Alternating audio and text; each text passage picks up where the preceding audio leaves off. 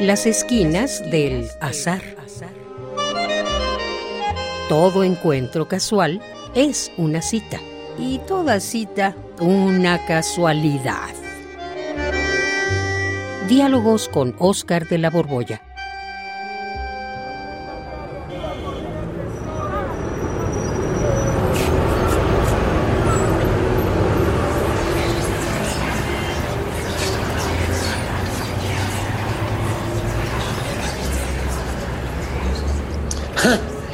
¿Ya viste, Juan? Qué malos son los prejuicios. Ay, sí, qué horror.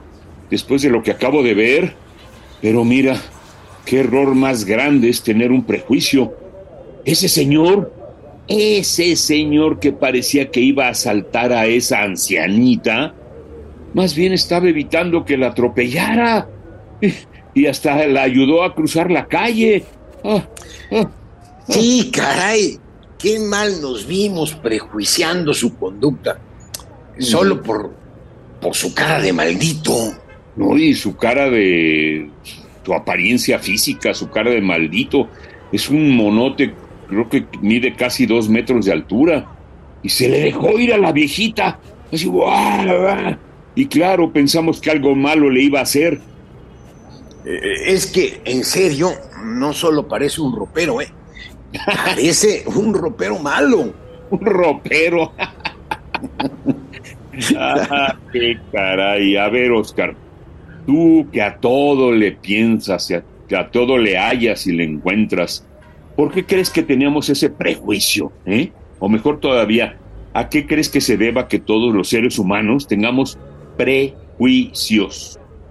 Ay, Juan, pues mira, parece deberse a que los prejuicios nos permitieron sobrevivir como especie. Pues si no, eh, si no nos fiáramos de nuestras primeras impresiones, a lo mejor en lo que nos formamos un juicio de adeveras, ya sería demasiado tarde para reaccionar. Ay, a ver, a ver, el que no reacciona creo que soy yo. Este, platícamelo más despacio, por favor, porque no, no, no, no, no, no te entiendo del todo. A ver, mira, sí, Juan, eh, eh, es algo de lo que ya en otra ocasión hemos platicado. En el fondo, esto de los prejuicios son los famosos sesgos cognitivos, que tan de moda están desde que el psicólogo y economista Daniel Kahneman sacó su libro ese de Pensar rápido, pensar despacio. Ah, eso sí me acuerdo. Ya hemos platicado de este señor Kahneman, pero, pero ¿cómo es que eso de los prejuicios nos ayudan o no, no, no nos han ayudado a sobrevivir como especie. Eso no, no, no. Ah, pues mira, Juan, tú, tú mismo lo vas a deducir muy fácilmente.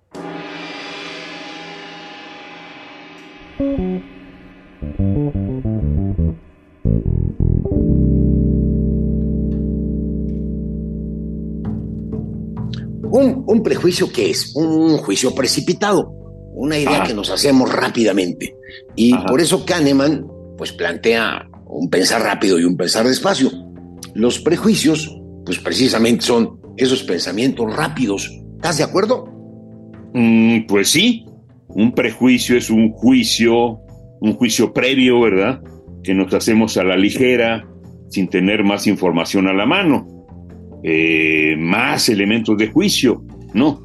Pero exactamente como hace un momento que estábamos en un prejuicio, que el gigantón aquel iba a atacar a la viejita, cuando lo que realmente iba, eh, lo, lo, lo, que iba a hacer era salvarla.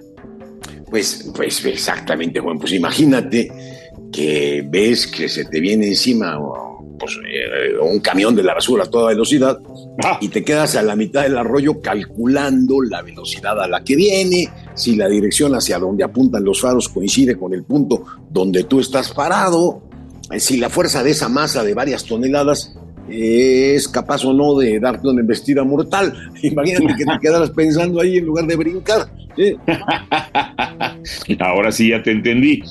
En esos casos es mejor reaccionar apoyados en el pensar rápido, que hablamos en el otro programa. Y sí, pensar a la ligera construye un prejuicio y los prejuicios nos permitieron salvarnos como especie. Exactamente, mi querido Juan.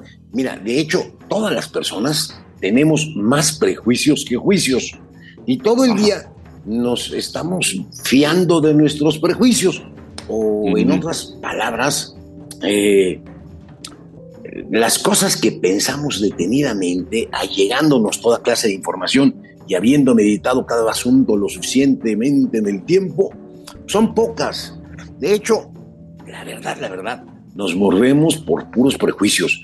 Así funciona nuestro cerebro y muchas veces precisamente por eso resultamos pues, engañados. O sea, se da eso que llaman sesgos cognitivos y que hoy están tan de moda. Sesgos, sesgos, sesgos. A ver, a ver, mencióname algunos de esos sesgos.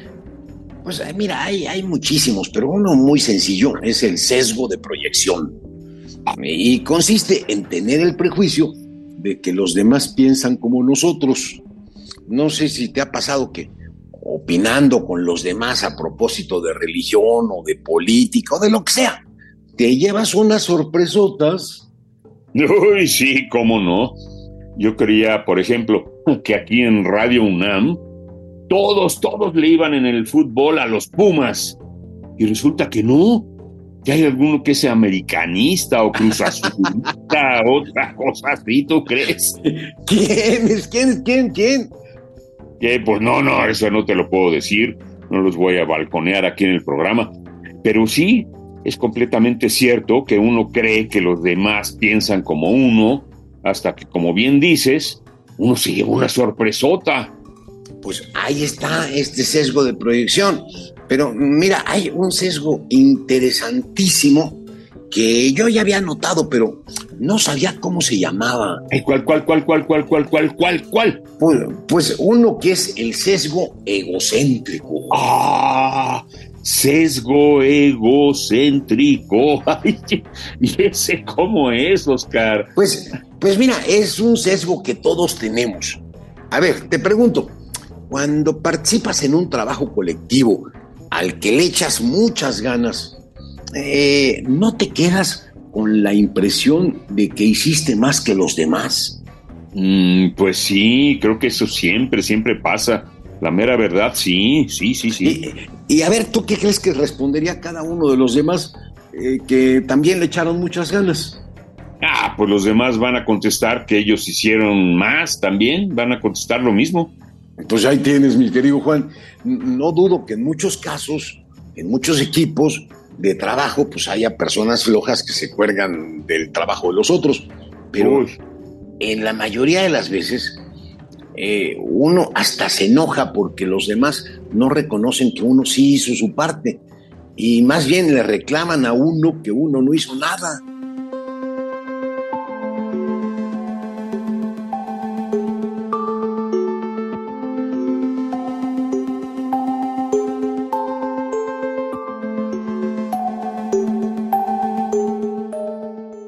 Esto pasa mucho en los matrimonios, no sé si te has fijado en los que, fíjate, por decirte un ejemplo, ambos se ocupan con igual ahínco de la educación de los hijos o de la limpieza del hogar, y el otro a veces sale con aquello de que uno no hizo nada. ahora sí, Oscar, ahora sí es exactamente de lo que estás hablando. pues esto es por el sesgo egocéntrico. Y mira, también ocurre que uno se cree muy buen conductor o incluso se crea hasta simpático o más simpático de lo que es. y lo más interesante es que esa creencia es auténtica, auténtica creencia. ¿eh? El otro mm. en serio cree que lo que hizo, pues lo hizo muchísimo y que el otro no hizo nada. Y esto es el origen de muchos pleitos en familia. Oye, pero mi querido Oscar, ¿por qué ocurre este sesgo cognitivo o sesgo egocéntrico? Pues mira, por una razón muy simple. Uno siente en carne propia lo que uno hace, pero no siente lo que hace el otro. Lo que hace uno, pues uno lo vive. Y esto genera la impresión de que lo que uno hizo es más de lo que es. La experiencia de mis acciones resulta más vívida eh, que la impresión que me causan las acciones del otro. Eh, no es mala fe, es simplemente por esto que se llama sesgo cognitivo. Es más, no sé si has oído una frase genial de Borges que, que dice, todo lo que pasa me pasa a mí. Es un poema y, la verdad es que es una frase que decimos todos. ¿eh? o sea, a mí, a mí, todo lo que pasa en el universo, en el mundo, en la calle, en la casa, me pasa a mí. Claro. Ay, Oscar, pues ojalá que mucha gente supiera de este sesgo eh, cognitivo, egocéntrico, pues evitarían muchos disgustos, porque ciertamente cuando uno forma parte de un equipo donde todos dan su mejor esfuerzo, de todos modos uno se queda con el sabor de que los demás han abusado o de que no le reconocen a uno lo que uno vale, lo que uno puso, lo que uno hizo. Ah. Sí, Juan, fíjate que hay estudios en los que se pregunta a miles de personas por el porcentaje de su participación en una determinada tarea.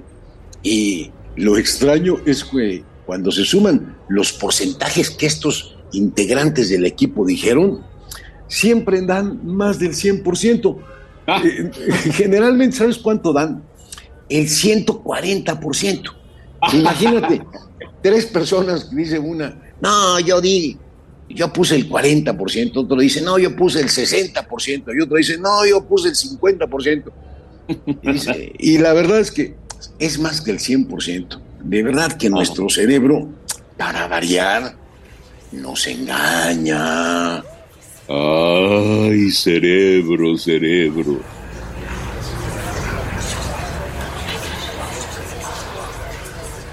Radio UNAM, en colaboración con la Facultad de Estudios Superiores Acatlán, presentó Las esquinas del azar. Todo encuentro casual es una cita y toda cita una casualidad.